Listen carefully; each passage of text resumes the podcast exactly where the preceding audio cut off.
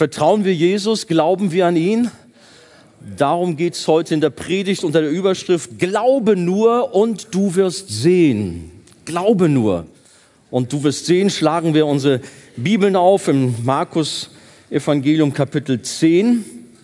Da sind wir in unserer Reihe jetzt ja gerade dran und dort haben wir eine wunderbare Begebenheit. Ab Vers 46. Und sie kommen nach Jericho. Und als er von Jericho auszog, samt seinen Jüngern und einer großen Volksmenge, saß ein Sohn des Timäus, Bartimäus, der Blinde, am Weg und bettelte.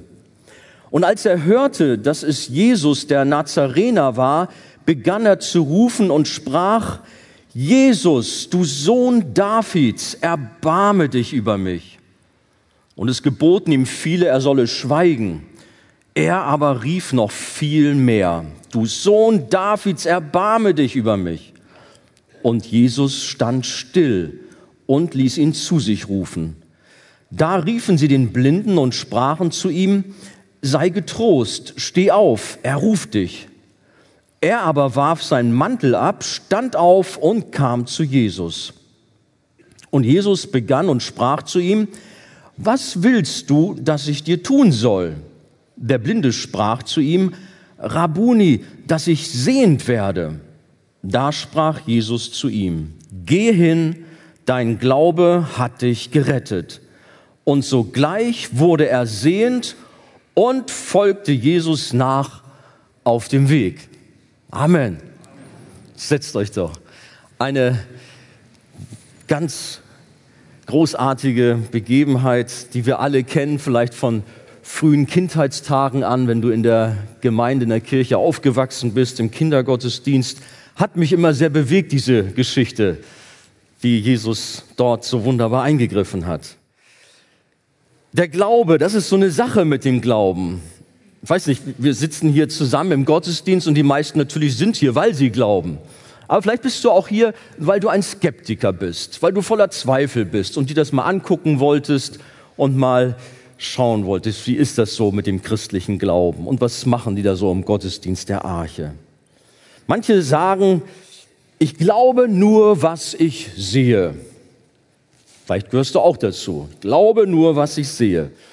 Was sagt die Bibel zum Thema Glauben? Es gibt da so eine Kardinalstelle in Hebräer 11, Vers 1. Dort steht, es ist aber der Glaube eine feste Zuversicht dessen, was man hofft und ein Nichtzweifeln an dem, was man nicht sieht. Gesagt, die Predigt ist überschrieben, glaube nur und du wirst sehen. So ein bisschen als Herausforderung für solche, die sagen, ich glaube nur, was ich sehe. Glaube nur und du wirst sehen. Genau so hat es der blinde Bartimäus erfahr erfahren. Er vertraute voll und ganz auf Jesus und seine blinden Augen, die wurden geheilt, die wurden geöffnet, er wurde wiederhergestellt. Er kam aus der tiefsten Finsternis ins Licht und durfte sehen. Ein gewaltiges, ein großes Wunder. Übrigens das letzte Wunder, das Jesus getan hat, bevor er ans Kreuz ging. Deswegen hat es, denke ich, auch eine besondere Bedeutung, dass Jesus sich an diesen Blinden wandte und dieses Wunder vollbrachte. Eine Heilung, die für uns alle eine große Ermutigung heute Morgen ist, denn wir alle sind wie Bartimäus. Auch wenn wir sehr gut sehen können. Du hast vielleicht Adleraugen, aber wir sind alle wie Bartimäus. Und wir brauchen eine Begegnung mit Jesus. Aber lass uns hineinschauen. Wir haben den Text gelesen und lass uns mal im Einzelnen noch mal gucken, wie es dem Bartimäus ergangen ist. Ich habe so die klassischen drei Punkte. Auf der einen Seite sehen wir den Ursprung des Glaubens von Bartimäus. Als zweites sehen wir, wie er glaubensvoll gehandelt hat. Und als drittes erfahren wir, dass rettender Glaube geheilt hat oder was rettender Glaube in ihm bewirkt hat. Das erste, der Ursprung des Glaubens. Gehen wir nochmal in Vers 46. Sie kommen nach Jericho Und als er von Jericho auszog, samt seinen Jüngern und einer großen Volksmenge, saß ein Sohn des Timäus, Bartimäus, der Blinde, am Weg und bettelte. Jericho gilt als eine der ältesten Städte der Welt. Und äh, dort spielte das Ganze sich ab. Und zwar ein besonderer Vorfall, der nicht nur im Bereich Jericho für Aufsehen gesorgt hat, sondern mit Sicherheit sich verbreitet hat im ganzen Land, dass ein Blinder zum äh, Sehen kam. Jericho, ich weiß nicht, wer von euch mal da war, als er in Israel Urlaub gemacht hat. Ich war mal da. Also so sehr beeindruckend ist es nicht. Es ist sehr viel karges Land. Aber früher war das offensichtlich ja eine Stadt voll mit Palmen. So kann man das auch lesen und weiß davon. Eine große bekannte Palmstadt. Übrigens 250 Meter unter dem Meeresspiegel. Und hier war es so in dieser Stadt, dass sich immer wieder die Pilger, die Wallfahrer gesammelt haben, wenn es dann auf dem Weg nach Jerusalem ging, um anzubeten, auch gerade zum Passafest, was ja jetzt hier anstand in unserer Geschichte. Und so war die Stadt Jericho voller Menschen. Sie schöpften neue Kraft um die letzte Strecke, ein beschwerlicher Weg übrigens, rauf nach Jerusalem. Jerusalem ungefähr so bei 750 Metern, also ein Höhenunterschied von nahezu 1000 Metern mussten bewältigt werden und eine Strecke von ungefähr 25 Kilometern. Ja, und natürlich zogen diese vielen Menschen auch manche armen Leute an. Bettler, kranke Menschen, Blinde in diesem Fall Bartimäus, ein Sohn des Timäus. Und dieser Ausdruck Bartimäus, oder gut, das heißt ja Sohn des Timäus, diese detaillierten Angaben in der Bibel, die belegen eigentlich auch natürlich, dass diese, dieser Bericht echt ist. Nicht irgendwie eine Fiktion, eine Beispielsgeschichte, sondern eine tatsächliche Begebenheit, die sich dort so zugetragen hat. Mit ganz realen Personen. Dieser Bartimäus war sicher ein Mann, den die Menschen dort kannten, der Tag aus, Tag ein dort an der Straße saß und erbettelte. Jahr um Jahr, vielleicht schon um Jahrzehnte. Bei Wind, bei Wetter, bei Hitze, bei Kälte. Und er saß dort nicht zum Vergnügen, sondern er kämpfte um seinen Lebensunterhalt, vielleicht auch irgendwie er kämpfte um das Überleben, weil es ihm nicht gut, gut ging. Er war arm, ein Bettler und er war blind. Mag Blinde gegeben haben, die viel Wohlstand hatten, die konnten dann irgendwie auch ihre Not auch mit dem Wohlstand auch ausgleichen. Aber dieser Mann, da war nichts. Blind und dann auch noch völlig mittellos. Er saß dort und hatte nichts und hatte sich vielleicht auch einen besonderen Stammplatz ausgesucht, an dem die Menschen vorbei mussten, ihm nicht aus dem Weg gehen konnten. Und so hoffte er, dass auch einiges zusammenkam. Und klar, gerade auch in dieser Zeit von dem Passafest, die Menschen waren sicherlich auch dann auch, ja, vielleicht auch eher dann in der Stimmung etwas zu geben. Was dazu kam bei diesem Bartimäus, dass er blind und auch arm war, er war ein Mensch, der am Rande der Gesellschaft lebte, der nicht angesehen war, vielleicht ein bisschen höher als die Zöllner oder als die Prostituierten, aber ansonsten schon am Rand der Gesellschaft, weil die jüdische Theologie, kann man sagen, äh, ihn so als einen bezeichnet hat, der verflucht war aufgrund seines Umstandes, dass er blind war und kein Geld hatte oder gerade sehr blind war. Seine Beeinträchtigung galt als Strafe Gottes. Wer wollte mit so einem schon etwas zu tun haben?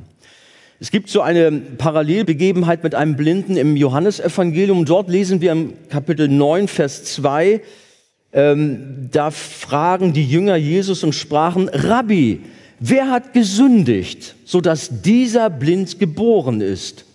Er oder seine Eltern? Daran sehen wir, das Blindsein war für sie ein Zeichen der Strafe Gottes. Dieser Mann muss etwas ausgefressen haben. Gott straft ihn. Aber versetzen wir uns einmal in die Situation des Bartimäus hinein. Wie gesagt, wir wissen nicht, ob er blind geboren war. Vielleicht war er sehend gewesen, hatte einen schönen Beruf, eine glückliche Familie, alles ging gut. und durch einen tragischen Umstand, eine schwere Krankheit, einen Unfall, verlor er sein Augenlicht und dann ging es mit ihm bergab. Er konnte seiner Arbeit nicht nachgehen, wenn es vielleicht so gewesen sein mag. Und er landete schließlich auf der Straße, er landete in der Gosse. Vielleicht auch seine Familie hat sich von ihm abgewandt. Wir wissen nicht sehr viel davon. Aber alleine der Umstand, dass er dort so mittellos war und an der Straße saß und bettelte, zeigt, wie schlecht es ihm ging. Es gibt solche tragischen Geschichten auch heute natürlich zuhauf dass Menschen einmal gut dastanden, aber dann ist irgendetwas vorgefallen und dann war der soziale Abstieg da. Sie sind abgestürzt. Oder eben vielleicht auch von einem auf den anderen Tag sind Menschen plötzlich schwer erkrankt. Sie sind erblindet. Auch solche Geschichten gibt es. Wie tragisch. Ich weiß nicht, wie es euch geht. Ich muss gestehen, wenn ich daran denke, an, an Blindheit, es ist etwas eine furchtbare Krankheit. Man ist beklommen, wenn man sich vorstellt, ich kann nichts mehr sehen, ich bin gefangen in mir, es ist dunkel. Ich weiß nicht, ob ihr so Gedanken euch mal gemacht habt oder natürlich kennen wir auch so Erlebnisse, wo wir einmal im Stockdunkeln sind. Man kriegt ja fast schon Panik. Manches da erlebt. Aber ich habe mich an eine Situation erinnert. Ich war früher einmal Finanzbeamter, wer das nicht weiß und habe in einer Spezialabteilung gearbeitet, im Polizeipräsidium nämlich. Dort war ich aus Sicherheitsgründen untergebracht. Jetzt spekuliert nicht so viel. Ähm, und wir hatten dort so einen speziellen Lagerraum, der war innen drin, fast wie ein Bunker. Und nun gab es an einem Tag einen Stromausfall. Ich sag euch, da war nichts, kein Funken mehr. Es war stock dunkel, wirklich stockdunkel. Und es war vor der Handyzeit. Nicht, dass sie alle rausgeholt haben und dann mit ihren Handys darum geleuchtet haben. Also liegt schon ein bisschen zurück. Wir waren geschockt, die Türen, die automatischen gingen alle zu, weil der Strom, da hielt das nicht mehr. Also alles Mögliche, was sonst aufgrund des Stromes funktionierte, war weg. Und es war eine gefühlte Ewigkeit, die man da in dieser absoluten Finsternis saß und man war ganz unsicher. Und ich sage euch, als das Licht dann wieder anging, es war ein lustiges Bild.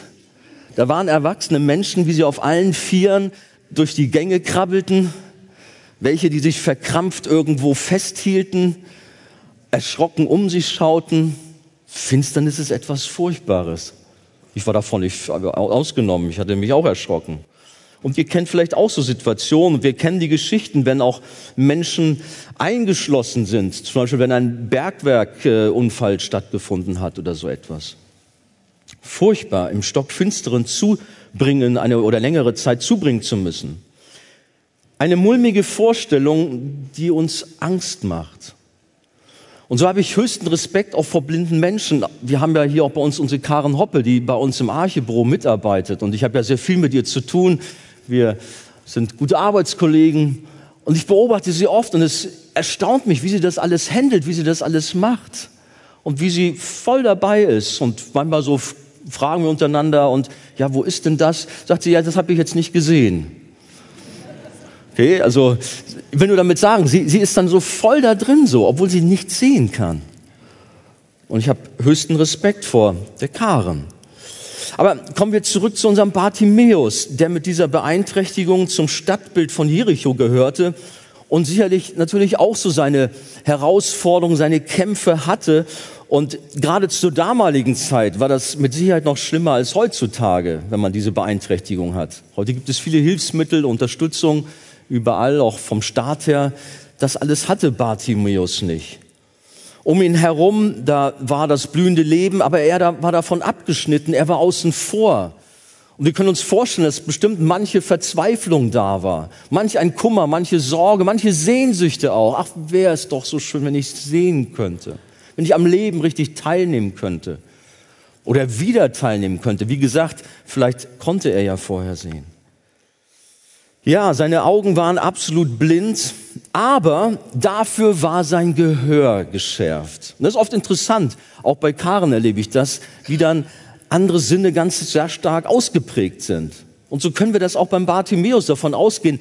Er saß da an der Straße und er hat alles aufgenommen, wirklich alles.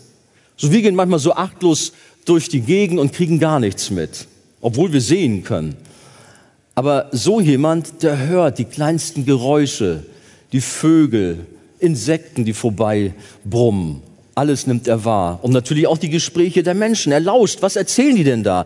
Und ich denke, das ist gerade auch interessant in dieser Begebenheit, dass er sehr viel aufgeschnappt hat. Gerade auch in den letzten drei Jahren. Dem Wirken von Jesus nämlich. Was war dort? Er hat spektakuläre Geschichten von diesem Mann namens Jesus gehört. Und vielleicht hat er zuerst gedacht, na, wieder so komische Geschichten. Heute würde man natürlich sagen, so Fake News. Das kann ja wohl nicht wahr sein, was ich da höre. Solche spektakulären Heilungen. Ja, ich habe sogar gehört, dass ein Blinder wieder sehen kann. Na, sowas gibt's doch gar nicht. Unmöglich. Ich erzähl mal so, lass uns mal so das auf uns wirken. Vielleicht ist da viel Klatsch und Tratsch, aber irgendwann hat es ihn gepackt. Irgendwann merkt der Moment, die Leute erzählen davon, da ist was dran. Das ist nicht nur irgendwie so eine, eine Story, die keinen Inhalt hat, wo nichts hintersteckt. Da ist was dran. Er hörte davon, wie Jesus Wasser zu Wein gemacht hatte. Er hörte, wie er einmal 5000 und dann noch einmal 4000 Menschen auf übernatürliche Weise mit Nahrung versorgt hat. Er hörte von Dämonenaustreibung, dass Menschen frei geworden sind von der Macht des Satans. Und er hörte, wie schon gesagt, dass Kranke geheilt worden sind und sogar auch Blinde geheilt worden sind. Er hörte sogar von Totenauferweckung. Nicht weit von Jericho, da ist die Stadt Bethanien, kurz vor Jerusalem.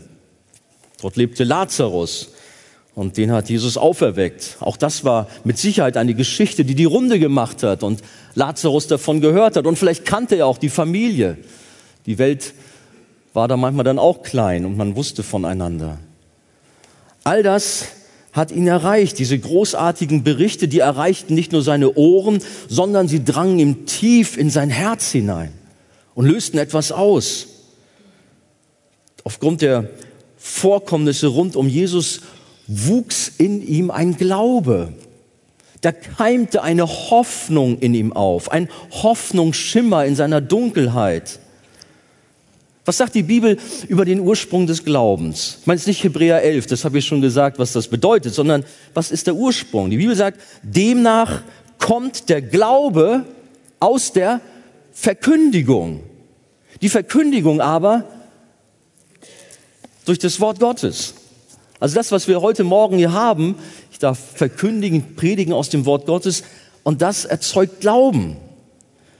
Und so ging es auch dem Bartimäus, der hatte viel von den großen Taten Gottes gehört, von dem, was Jesus, der Sohn Gottes, getan hatte.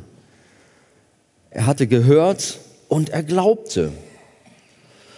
Und du bist vielleicht heute Morgen hier und sagst, nein, ich glaube nur das, was ich sehe wie ich eingangs gesagt habe. Du folgst lieber manchen fragwürdigen menschlichen Weisheiten, Ideologien, aber mit Gott, mit dem Evangelium, mit seinem Wort, nee, da möchtest du nichts zu tun haben. Das ist dir zu einfach. Das ist dann doch eher so ein Märchenbuch, aber nichts für dich. Lass dich heute Morgen herausfordern, wenn du hier so unter uns bist und voller Zweifel, voller skeptischer Gedanken bist. Bist heute hier, mach es doch wie Bartimäus Hör mal ganz genau hin und fang an, dich Jesus zu öffnen. Das, was du über Jesus hörst. Wir haben schon Lieder über Jesus gesungen. Wir haben jetzt diese Geschichte. Ich habe gesagt, jeder Mensch ist wie Bartimäus. Wir alle, die wir hier sind, wir sind Bartimäus. Was meine ich damit? Vom Ursprung her. Der Mensch ist durch seine Schuld und Sünde gegenüber Gott innerlich blind. Auch wenn er äußerlich super gute Augen hat.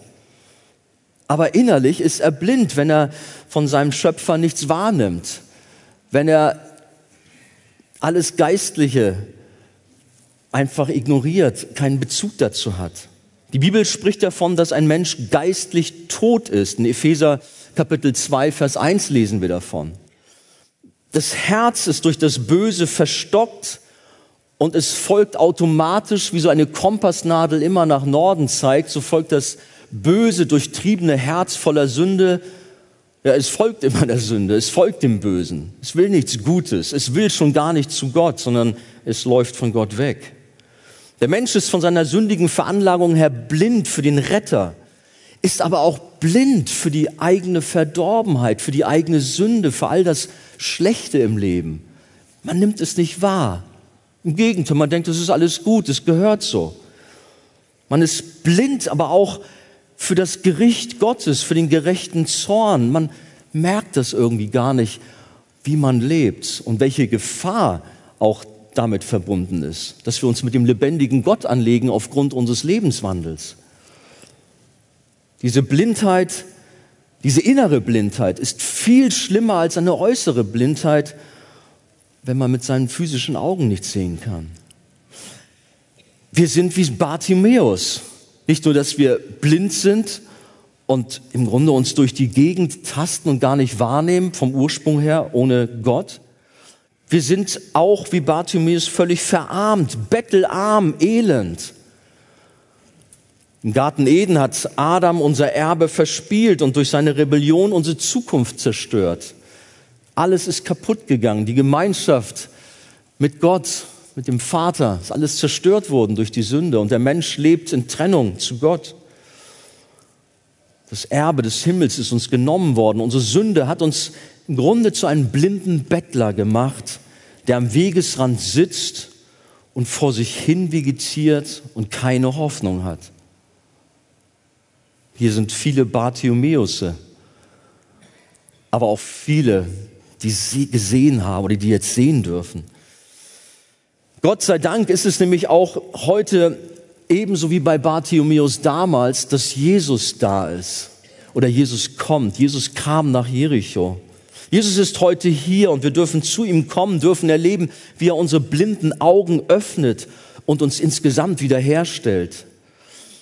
In Bartimäus war diese tiefe Sehnsucht, dem Sohn Gottes zu begegnen, von dem er so viel Gutes, so viel Schönes gehört hatte. Und vielleicht geht es dir heute Morgen auch so. In deiner Not, in deiner Einsamkeit, in deiner Verzweiflung. Es ist ähnlich wie bei diesem blinden Bettler. Verzweiflung ist groß. Ich weiß nicht, welcher Umstand es ist, aber Gott weiß es. Und du bist hier und bist in einer ganz schlimmen Situation. Jetzt hast du schon von Jesus gehört, immer wieder vom Evangelium, vielleicht über Freunde, über Arbeitskollegen oder eben auch jetzt hier im Gottesdienst. Und die Sehnsucht ist da, möge doch Jesus mir auch begegnen. Möge er doch auch mich frei machen von meiner Not, von meiner Gebundenheit, ja, von sündigen Bindungen, die dich zerstören. Du weißt es ganz genau. Es gibt ein schönes Wort von dem Propheten Jesaja im Hinblick auf den Messias, auf Jesus Christus, unseren Herrn. Das finden wir in Jesaja Kapitel 42, Vers 7.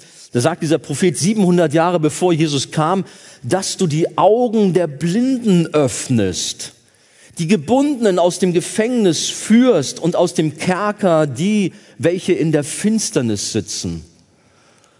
Eine wunderbare Prophetie. Es bringt Hoffnung für Menschen, die in einem Kerker sitzen, die in tiefer Dunkelheit verstrickt sind, die blind sind. Jesus kommt und macht frei. Kommen wir zum zweiten. Handeln im Glauben. Bartimäus handelte im Glauben.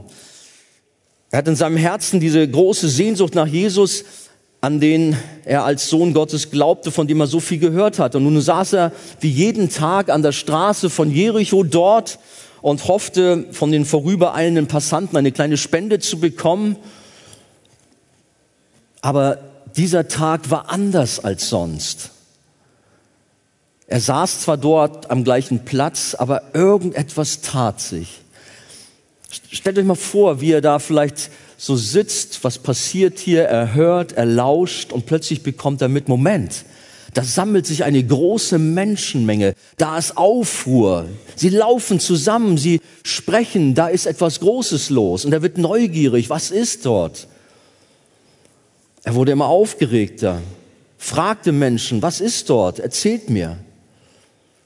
Er versucht Informationen zu bekommen und Schließlich sagte ihm jemand, Jesus kommt nach Jericho. Jesus ist da. Jesus, von dem ich so viel gehört habe, dieser Jesus, der diese großen Wunder getan hat. Wow. Könnt ihr uns vorstellen, was plötzlich in dem Bartimäus vorging? Er wurde wie elektrisiert, als er diese Nachricht bekam. Er war wie ausgewechselt. Und in unserem Text heißt es in Vers 47, und als er hörte, dass es Jesus der Nazarener war, da was, was macht er? Da begann er zu rufen und er sprach, Jesus, du Sohn Davids, erbarm dich über mich. Und es geboten ihm viele, er solle schweigen. Er aber rief noch viel mehr, du Sohn Davids, erbarme dich über mich. Und hier haben wir es wieder, als Bartimäus hörte, er hat es gehört, Jesus ist da. Der Nazarener ist nach Jericho gekommen. Und hier lesen wir, er hat nicht lange gefackelt, er hat nicht lange überlegt, sondern er hat seine Chance genutzt, er hat die Gelegenheit wahrgenommen. Er hat nicht gedacht, ich muss jetzt erstmal besondere Strategien entwickeln, sondern er wusste, dass diese Stunde, dieser Zeitpunkt, das ist es. Jetzt muss ich handeln, jetzt oder nie. Die Schrift sagt, heute, wenn ihr seine Stimme hört, so verstockt eure Herzen nicht, wie in der Auflehnung. Hebräer 3, Vers 15. Heute, wenn du die Stimme Gottes hörst, mach nicht dicht, halt dir nicht die Ohren zu, sondern komm zu Jesus. Höre, was Gott dir heute Morgen zu sagen hat.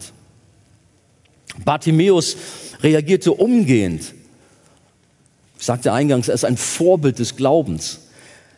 Er fing sogleich an zu rufen. Genauer genommen war es ein lautes Schreien. Das griechische Wort, das dort benutzt wird, das kommt unter anderem auch in Offenbarung 12 im Zusammenhang mit Geburtsschmerzen vor. Wenn eine Frau in ihren Geburtswehen steht und vor Schmerzen schreit. So dieses Wort wird dort benutzt und es zeigt die, die Hilflosigkeit, die Verzweiflung des Bartimäus. Herr, erbarme dich. Er schreit es raus, seine ganze Not, sein ganzes Elend. Herr, erbarme nicht. Oder Jesus von Nazareth, beziehungsweise er sagt nicht Jesus von Nazareth. Das ist das, was die Menschen zu ihm gesagt haben. Als er fragte, was ist da los? Jesus von Nazareth ist da. Aber schauen wir mal hin, was sagt er eigentlich genau? Er ruft, er schreit, Jesus, Sohn Davids. Das haben die doch gar nicht gesagt. Wie kommt er denn darauf? Er versucht durch den Lärm und über den Trubel der Menge hinweg, Jesus auf sich aufmerksam zu machen. Er ruft Jesus, das heißt, ja, Gott rettet, aber seine Anrede geht weiter, Sohn Davids. Was bedeutet das? Das ist ein messianischer Titel und er zeigt, dass Bartimäus ganz genau wusste, mit wem er es zu tun hatte. Er hat nicht einfach so dahergerufen, Jesus Sohn Davids, weil ihm da irgendwas eingefallen ist, sondern ich bin sicher, er wusste, wer Jesus war.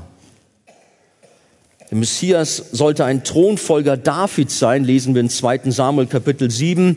Und wir kennen natürlich auch diese Stelle, kommen ja gerade noch so halbwegs von Weihnachten her aus Lukas 1, 31 bis 33, als der Engel zu Maria sagt, und siehe, du wirst schwanger werden und einen Sohn gebären und du sollst ihm den Namen Jesus geben. Dieser wird groß sein und Sohn des Höchsten genannt werden und Gott der Herr wird ihm den Thron seines Vaters David geben und er wird regieren über das Haus Jakobs in Ewigkeit und sein Reich wird kein Ende haben. Der arme, blinde Bettler, der hatte weit mehr Durchblick als die geistliche Elite jener Tage. Und er wird auch den Jüngern von Jesus zu einem Vorbild des Glaubens.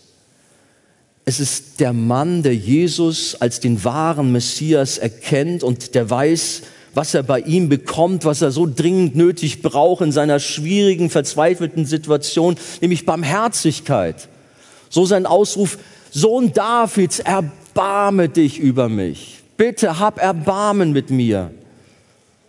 Dann könnte man sagen, nur ja, Erbarme dich mein, das ist ja so gesehen ein typischer Ausruf eines Menschen in großer Not. Das erleben wir überall. Wenn Menschen Probleme haben, bitte hab Erbarmen mit mir, helfen Sie mir. Aber ich denke, gerade wenn man Bartimäus hier sieht, man merkt, hier kommt ein Schrei aus seinem tiefsten Herzen, aus einem reinen, aus einem ehrlichen Herzen zu Jesus. Es hat schon eine tiefere Bedeutung. Er weiß nämlich, dass er nichts verdient hat dass er keine Chance eigentlich hat. Er hatte sehr wohl auch die theologische Sichtweise seines Volkes verstanden und sich von Gott als verflucht angesehen, weil er blind war. Und als er jetzt hier um Erbarmen ruft, da weiß er, dass er Gnade braucht, dass er ein verlorener Sünder ist. Bartimäus hat seinen Zustand erkannt. Ich wünsche dir, dass auch du deinen Zustand erkennst, dass du das nicht schön redest, dass du dich nicht irgendwie tröstest mit einer billigen Ausrede, irgendwie das beiseite wischt, was vielleicht jetzt an dein Herz kommt, sondern erkenne, du brauchst auch Jesus in deiner Verlorenheit. Du brauchst auch Jesus in deiner Sünde. Aber vielleicht bist du hier und bist gefangen in deinem Stolz, deiner Überheblichkeit, deiner Rechthaberei, deiner Selbstgerechtigkeit. All das steht dir vielleicht im Weg. Ich möchte dir Mut machen, Sei wie Bartimäus und ruf aus einem ehrlichen Herzen, Jesus, Sohn Davids, erbarm dich über mich. Ich brauche dich. In der Geschichte hier erfolgt eine typische Reaktion, wie wir sie auch vielfach kennen. Der Bartimäus wurde zu einem Störfaktor dort in Jericho. Man freute sich, endlich ist dieser berühmte Lehrer Jesus hier im Ort, aber plötzlich ist da dieser Bettler und der funkt dazwischen und der schreit darum, das geht ja nun gar nicht. Vers 48, und es geboten ihm viele, er solle schweigen. Ein schreiender Bettler, das stört, das passt doch hier nicht her. Und die Elite, die Mittelschicht und auch die Unterschicht, alle waren sich da einig, das geht nicht. Ruhe jetzt, du störst. Was will da so ein religiöser Fanatiker, der nach Jesus schreit, den man doch für seine eigenen politischen Zwecke zu gebrauchen suchte letztendlich, wenn es dann, wenn man dann später sieht, dass man Jesus zum König machen wollte? Unser blinder Freund wird von vielen lieblos behandelt und barsch zurückgewiesen. Er soll die Klappe halten und er soll Jesus zufrieden lassen. Aber hier ist auch schön, das zu sehen, wie Bartimäus reagiert. Ist er eingeschüchtert? Sagt er, oh ja, sorry, Entschuldigung, bin jetzt ruhig. Ich ziehe mich wieder zurück in meine Ecke. Lässt er sich den Hilferuf zu Jesus verbieten? Nein. Ist irgendjemand in der Lage, sein Gebet zu Jesus zu unterbinden, seinen unerschütterlichen Glauben zu stoppen? Nein, niemand. Was sollen die Menschen tun, sagt er sich, und nichts kann ihm auch aufhalten. Selbst der Teufel kann ihm nichts anhaben, weil er voller Mut und Selbstaufgabe ist, dieser Bartimäus, und weil er vom Vater gezogen wird. Glauben wir das, dass Gott selbst seine Hand ausgestreckt hat nach diesem armen Bettler, dass er ihn dort an der Straße ja gesehen hat, die Not über die Jahre, vielleicht Jahrzehnte und ihn gezogen hat, wie wir das hier so jetzt erleben. Jesus sagt selber an einer Stelle, er sagt das sogar zweimal kurz hintereinander in Johannes äh, Kapitel 6, Vers 44 und 65, es kann niemand zu mir kommen, es sei denn der Vater zieht ihn. Dieser Bartimäus wurde gezogen. Oder in Vers 37, kurz davor in Kapitel 6 in Johannes Evangelium, alles, was mir der Vater gibt, sagt Jesus, wird zu mir kommen. Und wer zu mir kommt, den werde ich nicht hinausstoßen. Die Menschen da, die wollten Bartimaeus wegstoßen.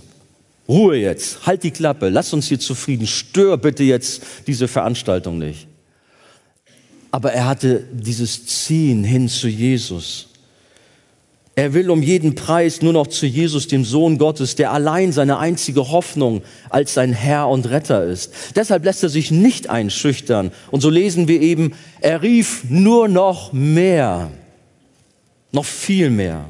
Du Sohn Davids, erbarm dich über mich. Bartimäus sagte sich, jetzt erst recht. Das Rufen, das Gebet des Bettlers wird immer stärker, weil er weiß, dass nur Jesus ihm helfen kann. Und es ist auch so eine Thematik, nicht wenige von uns lassen sich von ihrem Weg zu Jesus bremsen oder sogar abhalten, wenn sie in dieser Phase sind. Da kommen Menschen und wollen sie wegreißen. Da kommen irgendwelche Störfeuer, irgendwelche Blockaden. Der Widersacher ist da. Das eigene Ich begehrt auf. Und ehe man sich versieht, ist man eingeknickt und macht dann doch wieder eine Kehrtwende, obwohl man auf dem Weg doch zu Jesus ist. Lass dich nicht davon abhalten sondern laufe zu Jesus, höre, was Jesus dir zu sagen hat. Manch einer schließt plötzlich faule Kompromisse, er will ja den Frieden halten und dann nimmt man es doch nicht mehr so genau mit dem Glauben. Und so schwächen manche ihren Glauben ab und trauen sich dann doch nicht mehr den geraden Weg zu Jesus zu gehen. Aber wie war das gleich? Heute, wenn wir seine Stimme hören, sollen wir nicht unsere Herzen verstocken. Herr, erbarme dich, ruft der Bartimäus. Und er ruft es immer und immer wieder. Und er ruft es lauter und lauter, Herr, erbarme dich. Egal, was die Menschen sagen, weil er weiß, meine Hilfe kommt nur von Jesus. Ich wünsche mir das auch von uns, dass wir viel mehr an unseren Gebetsanliegen zu Jesus rufen und dranbleiben. Erbarme dich, Herr, hilf mir. Dass wir nicht locker lassen. Bleibe dann und rufe zu deinem Retter um Hilfe. Das zeigt doch auch deinen Glauben, dein Vertrauen zu Jesus. Wir haben diese bekannte himmlische Telefonnummer, ihr kennt das alle, 5015.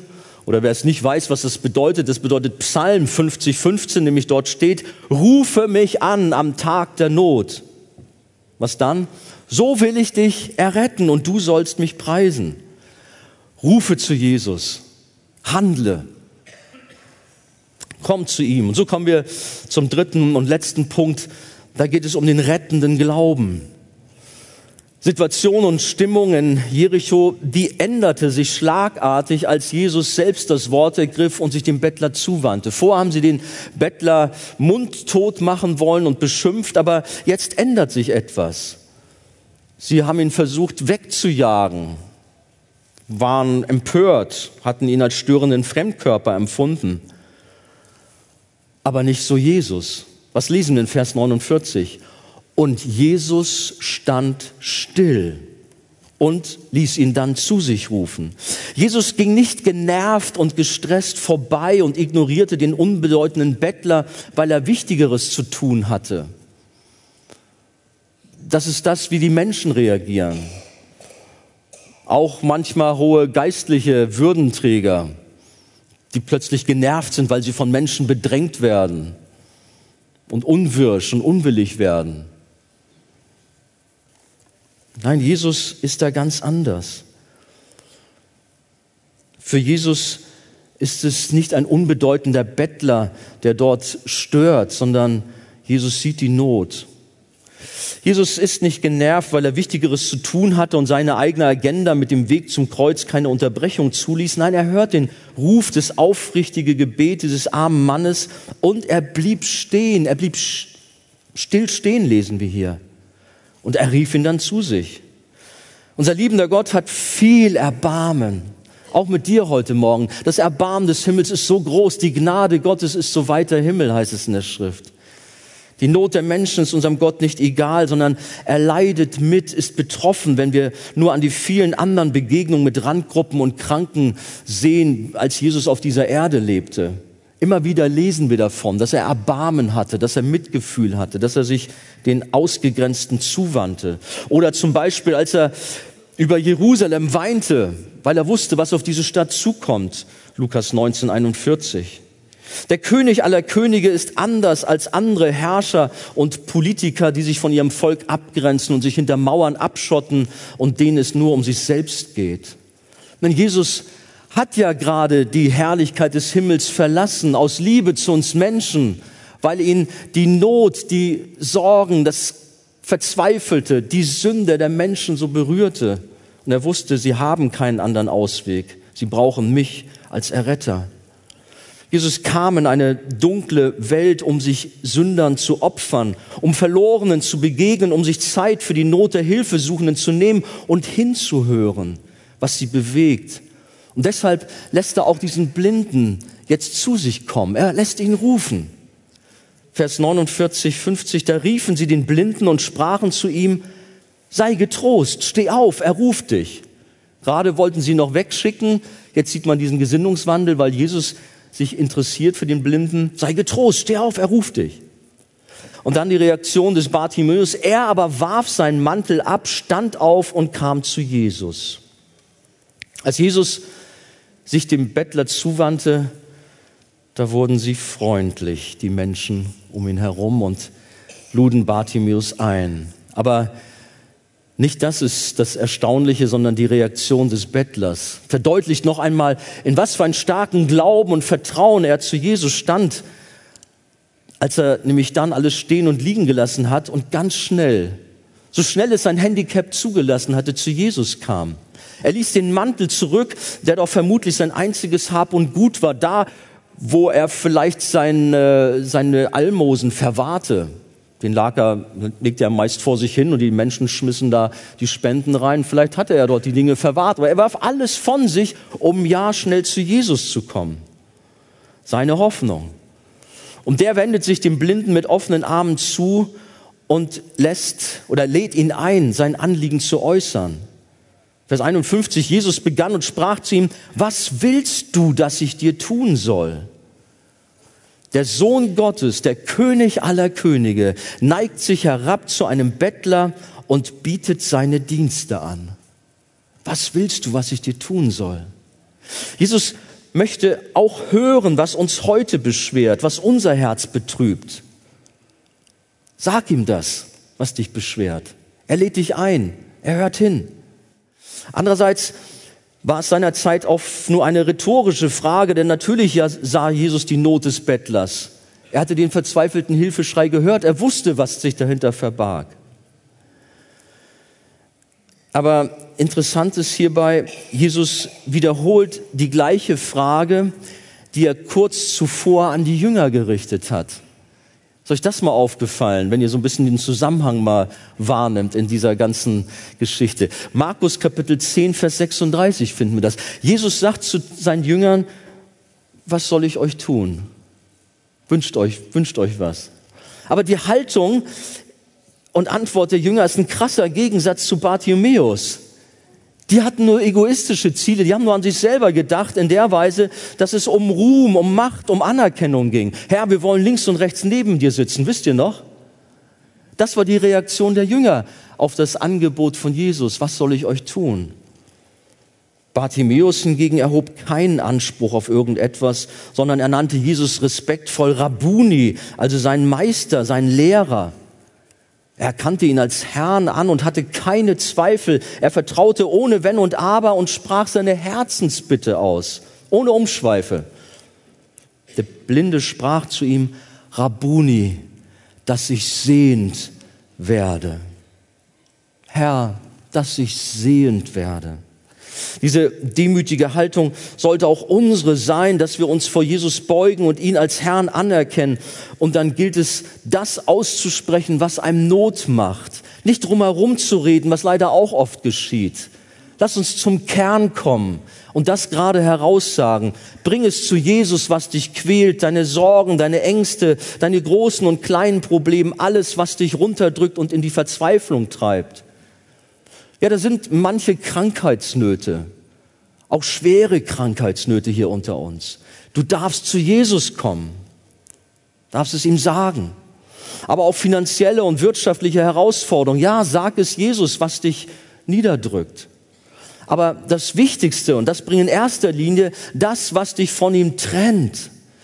Deine Sünden, die Unmoral, deine Süchte, die Betrügereien, deine Unwahrheit, dein Unfrieden, dein Hass, dein Stolz, all das, was zwischen dir und Gott steht.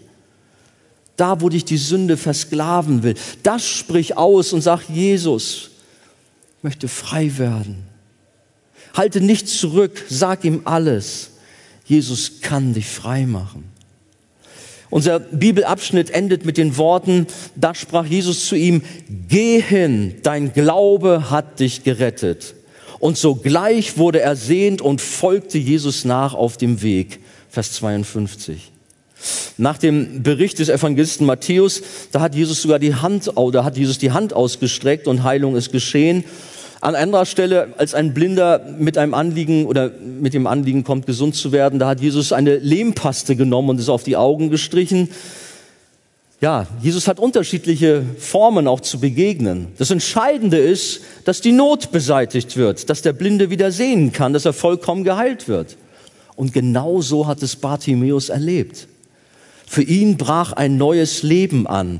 Und da stellt euch doch mal diese Wandlung vor. Er saß vielleicht jahrzehntelang an der Straße, konnte nichts sehen und mit einem Mal gehen ihm jetzt die Augen auf. Das, was er nur gehört hat, das sieht er jetzt. Die Farben, die Pracht um ihn herum, Die Pflanzen, die Tiere, die Menschen, all das sieht er, die Schönheit der Schöpfung. Was für ein großes Wunder. Jesus sagt zu ihm, dein Glaube hat dich gerettet. Und wir wissen, dass dies die Heilung der Augen, aber auch die Erlösung der Seele umfasste. Die Heilung, die hat sich mit den Worten hier unseres Textes gezeigt, sogleich wurde er sehend. Die Augen sind aufgetan, keine Frage.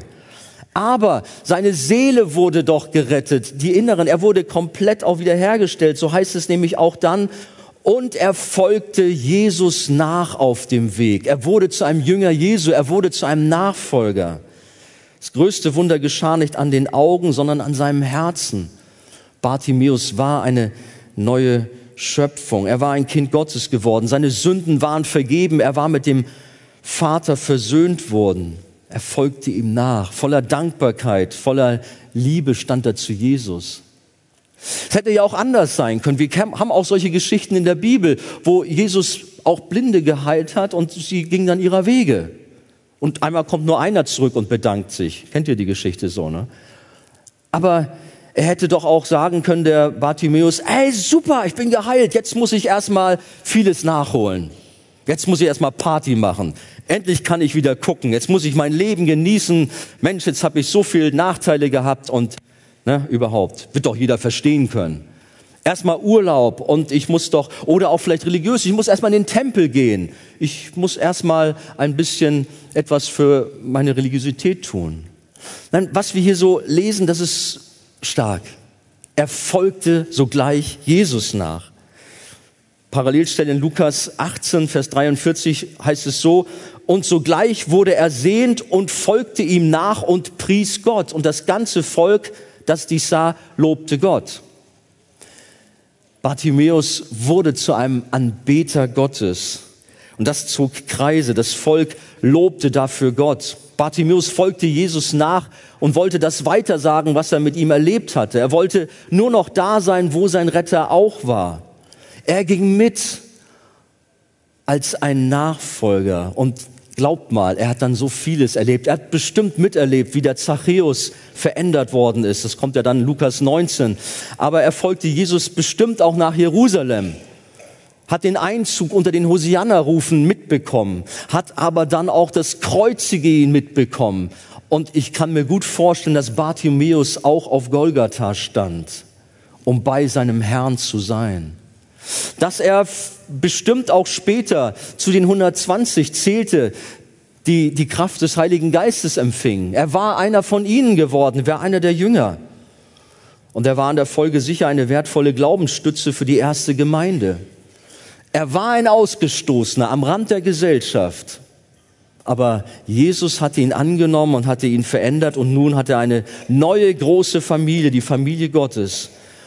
Und glaubt ihr, dass seine einst blinden Augen jetzt voller Glück und Freude sprühten, wie er dabei war, um seinen Herrn zur Seite zu stehen, wie er das alles miterlebt? Und ich wünsche mir so, dass dieses Wunder dieser Rettung auch an Menschen heute Morgen geschieht. Menschen, die auch in Verlorenheit sind, in großer Not sind, mit großen Sehnsuchten. Jesus nähert sich, die Hilfe ist da.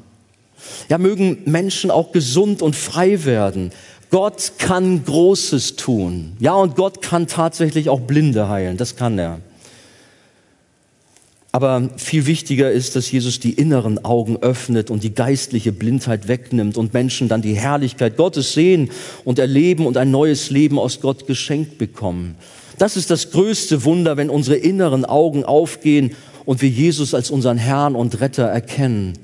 Wenn wir an das glauben, was Jesus am Kreuz von Golgatha getan hat, nämlich dass er dort stellvertretend für uns unsere Sünde und Schuld auf sich genommen hat, die gerechte Strafe getragen hat und dass wir durch den Glauben daran versöhnt werden. Rettender Glaube macht uns zu einem Kind Gottes, zu einem brennenden Nachfolger Christi. Unser Herz, unsere Seele wird erneuert. Und dann folgen wir nach. Wir können gar nicht anders. Wenn jemand sich Christ nennt, aber er lebt in seinem alten Leben und folgt noch der Sünde, Sünde nach, dann ist er kein Christ. Dann stimmt da was nicht sondern es muss wie bei Bartimäus sein, eine Veränderung und dann folgt man Jesus nach. Dann ist Jesus Nummer eins, dann trachtet man zuerst nach dem Reich Gottes, man ist von Jesus gepackt, man brennt für Jesus. Kommen wir zum Schluss. Für viele ist das Thema Heilung auch so ein Knackpunkt. Gerade wenn man so liest, ja, Jesus sagt doch, Glaube, nur dein Glaube hat dir, oder der Glaube hat dich jetzt gerettet, dein Glaube. Sie sagen, Gott will alle heilen. Aber da es nicht so geschieht, wie sich das vorstellen, dann bleiben viele offene Fragen und Enttäuschungen.